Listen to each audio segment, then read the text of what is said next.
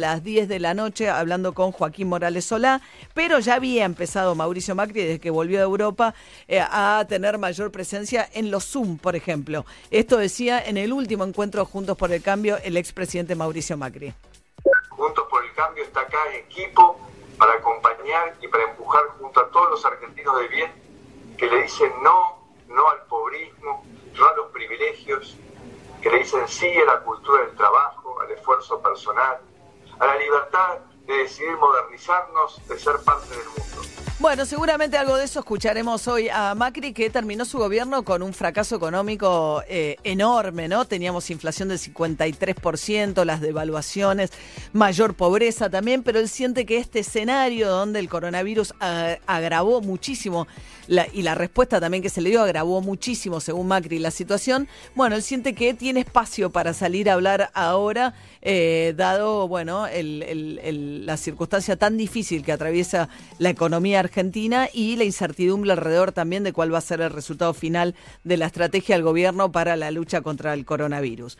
Bueno, vamos a hablar un poquito de una de las novedades, quizás la que eh, tenga mayor impacto junto con la de la educación respecto de lo que va a pasar con la cuarentena de aquí en más.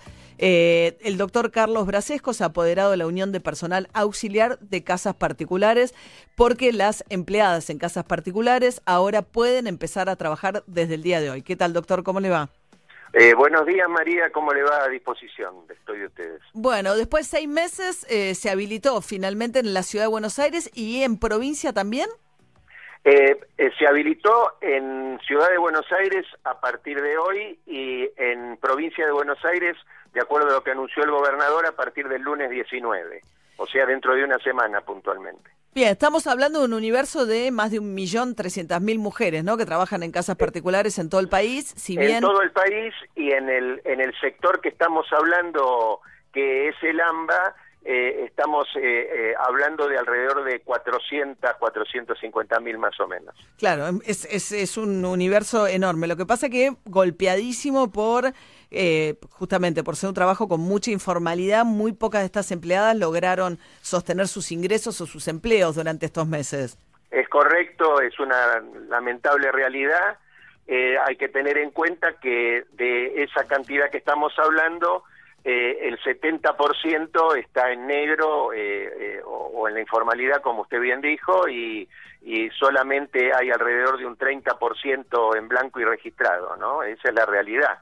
Eh, en Capital Federal, las personas que se estima que trabajan en casas de familia son alrededor de 65 mil, eh, más o menos, este, para dar el número exacto, ¿no? Así que eh, el resto trabaja en el AMBA, en, los 40 partidos del conurbano que rodean a la capital federal, puntual estos son los datos que tenemos. Claro, bueno, hay muchos hogares que no, no sostuvieron ¿no? el pago del salario durante estos meses, a pesar de la obligación que estaba establecida. Tampoco el gobierno previó ninguna ayuda, como lo hizo para las empresas, por ahí a las que ayudó a pagar el ATP si había bajado mucho la facturación. No pensó nada para las casas, ¿no? Eh, es, correcto. Si nosotros habíamos hecho hicimos un par de pedidos, eh, incluso por escrito, y se lo elevamos al Ministerio de Trabajo y, al Gobierno Nacional a los efectos de ver la posibilidad del ATP, pero eso no se dio lamentablemente y bueno, y ha habido, como usted bien dice, eh, una gran merma de puestos de trabajo, merma que también se dio no solamente con dejar de trabajar eh, o decirle a, las que estaban en negro no vengan más a trabajar, sino también con cambios de categorías y con cambios de horarios y demás para reducir montos de pagos y demás, lógicamente. O sea, ha habido eh, una afectación general que podríamos decir que, que puede ser abarcativa de unas 300.000 trabajadoras, más o menos. O sea, 300.000 empleadas en casas este, particulares sufrieron o baja el salario o directamente pérdida del empleo, ¿no? Y no pudieron cobrar estos meses. Pudieron, seguramente habrán accedido muchas al IFE, ¿no? El ingreso familiar de emergencia, estos tres pagos de 10 mil pesos. El, el dato que tenemos es que más o menos al IFE accedieron un poco menos de 200.000, es decir, 190.000 en, en concreto. Es decir, ellas, esa es la cantidad de trabajadoras de casas particulares que tenemos, eh, digamos, controlado que, que han accedido a la, o han tenido la posibilidad de acceder al IFE. Ahora, eh, doctor, entonces, volviendo, a, la ciudad de Buenos Aires pueden volver a trabajar, la provincia la semana que viene. Ahora, no son consideradas trabajadoras esenciales, por lo tanto, no pueden utilizar transporte público. O sea, los o las empleadoras tienen que facilitarle el transporte, la forma de llegada al, lugar de trabajo. Exactamente, salvo, eh, María, quisiera hacer la aclaración, las trabajadoras de cuarta categoría, las cuidadoras, de niños, adolescentes, adultos, adultos mayores, que sí es considerado personal esencial y ellas sí pueden utilizar, como ya lo vienen haciendo y lo venían haciendo, el transporte público. El resto de las categorías no, y van a tener que manejarse por, como movilidad propia o por un transporte privado a cargo del empleador, como usted bien dijo recién. Lo cual es una complicación grande, sobre todo para las que viven en el conurbano y trabajan en capital, o sea, porque tendría que el, empleador o la empleadora proveer de un transporte propio eh, diariamente y eso tiene un costo. Efectivamente, sí, sí, es una realidad esa o si la trabajadora, por ejemplo, tiene una moto tiene, no sé, el esposo con un medio, eh, un vehículo, este, tendría que combinar para pagarle la nafta. Nosotros promovemos el diálogo social a los efectos de que combinen de alguna manera y lleguen a un entendimiento para poder este, acordar la forma de llegar al, al lugar de trabajo, ¿no? Claro, y para las empleadas que están en blanco, eh, y, eh, debiera ser para todos, pero aquellas que tienen hijos en edad escolar o que son mayores de 60 años no vuelven a trabajar. Y no, este, están abarcadas por los decretos que dicen puntualmente que no que no tienen que mm, volver a trabajar y que los empleadores tienen la obligación de seguirles pagando el sueldo, lógicamente, ¿no? Es decir, eso está está claro que es así, eso sigue sigue rigiendo de esa manera, como también las trabajadoras que están con, con enfermedades consideradas de riesgo, ¿no? Por ejemplo, embarazadas o con infectos contagiosas o con, problemas este, respiratorios. Todas esas personas están este, eximidas de, de, ir a trabajar y, y les tienen que seguir pagando el sueldo de acuerdo a lo que dicen los decretos y las resoluciones oficiales. Y las que trabajan en más de una casa en limpieza tienen que elegir una sola casa. Eso va a ser una complicación porque quien elige y, y la otra eh, casa, la que deje de limpiar, eh, le tiene que sostener teóricamente el salario. No me queda claro cómo se va a resolver eso. Y bueno, eh, nosotros votamos en disconformidad cuando se habló eso con, con, la gente del gobierno de la ciudad, lógicamente porque, eh, como usted bien dice, es bastante complicado que las trabajadoras de quinta categoría, que están en servicios generales, eh, tengan que optar, ¿no es cierto? Pero bueno, la, por lo que dicen que va a salir la norma, porque quiero aclarar que no ha salido, lo que nos estamos manejando es por lo que ha salido eh, en conferencia de prensa dicho por, por la gente del gobierno de la ciudad, es que van a poder trabajar en, en, en un solo domicilio en una sola casa particular, independientemente de los días que van y de los horarios de trabajo. Eso es. Nosotros eh, lo único que le decimos a las trabajadoras, porque nosotros no podemos eh, dictaminar a dónde vaya a trabajar, le decimos que tenga en cuenta los trabajos registrados y en blanco, eh, que son los que siempre le han garantizado y respetado su derecho, ¿no es cierto?, para que lo privilegien. Es lo único que le podemos aconsejar a las trabajadoras a los efectos estos. Lo demás van a tener que definirlo, definirlo ellos de, ellas de alguna manera con sus empleadores. Doctor Carlos Brasesco, apoderado de la Unión de Personal Auxiliar de Casas Particulares, muchas gracias. ¿eh?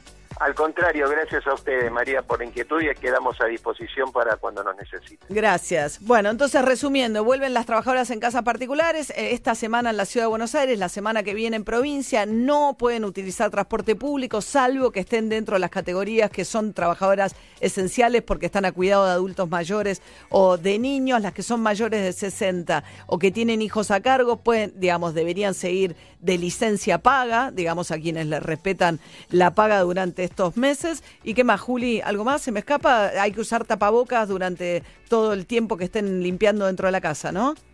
Sí, en caso de que salgas a hacer alguna compra, tenés que volver desinfectar todo y lavarte de nuevo las manos. O sea, cada vez que tengas algún intercambio con el exterior o en el caso de usar el teléfono celular, siempre lavado de manos, tapabocas adentro de la casa. Y lo que recomiendan es que en caso de que alguien de esa casa salga a trabajar, bueno, que la empleada eh, trabaje en un horario donde hay menos concentración de gente ya dentro del hogar. Bien.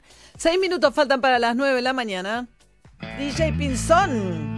Y ayer sorprendió esta banda, Pearl Jam, editando un single, un sencillo, como les gusta decir a Hergy, se llama Get It Back y tiene que ver con concientizar a la gente para que vaya a votar. Ellos son anti eh, Trump, claramente. Este, en este caso, los recordamos con este clásico del año 2001, Jeremy.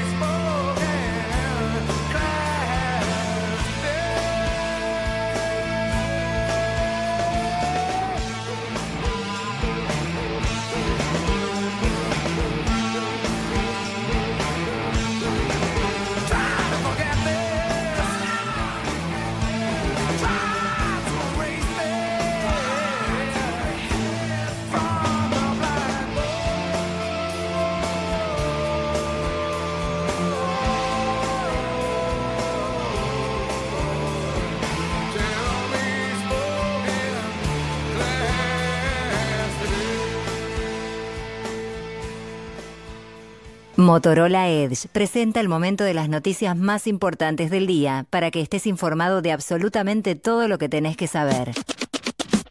Bien, y para esta nueva etapa viene la revinculación de estudiantes con las escuelas en forma progresiva. Arranca hoy en la ciudad de Buenos Aires, Juli. Arranca mañana porque hoy es feriado. Razón. A ver, dos instancias. Se mantiene esa revinculación en polideportivos de los 6.500 alumnos más desconectados con la escuela, eso por un lado. Por otro lado, mañana vuelven, empiezan a volver los alumnos de sexto año de las escuelas públicas técnicas de la ciudad. ¿Cómo va a ser esto? Grupitos de 10 alumnos que van a ir entre dos y cuatro veces por semana a la escuela. En principio se va a intentar que esto sea en los patios.